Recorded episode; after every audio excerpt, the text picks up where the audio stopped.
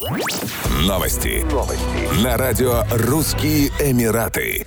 Крупнейшая российская авиакомпания «Аэрофлот» вносит изменения в программу международных регулярных рейсов. Так, с 28 марта по 30 апреля 2021 года сокращается частота полетов по ряду направлений, в том числе в Дубае. В частности, отменяется второй ежедневный рейс по субботам. Решение принято в связи с продолжением действия ограничений, связанных с распространением COVID-19.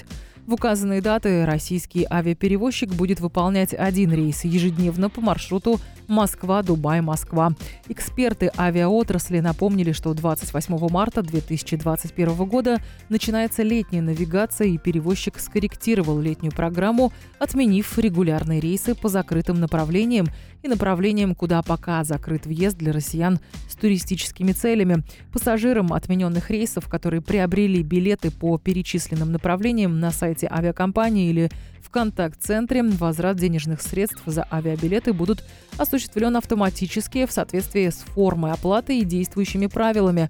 Пассажирам, приобретавшим авиабилеты в офисах продаж Аэрофлота или в агентствах по вопросам возврата, необходимо обратиться по месту их приобретения, говорится на сайте авиаперевозчика. В Дубае начало работать Генеральное консульство Израиля. Возглавил дипломатическую миссию консул Илан Столман. Основной задачей Генерального консульства будет развитие экономических отношений между Израилем и Объединенными Арабскими Эмиратами и продвижение туриста и авиационных соглашений.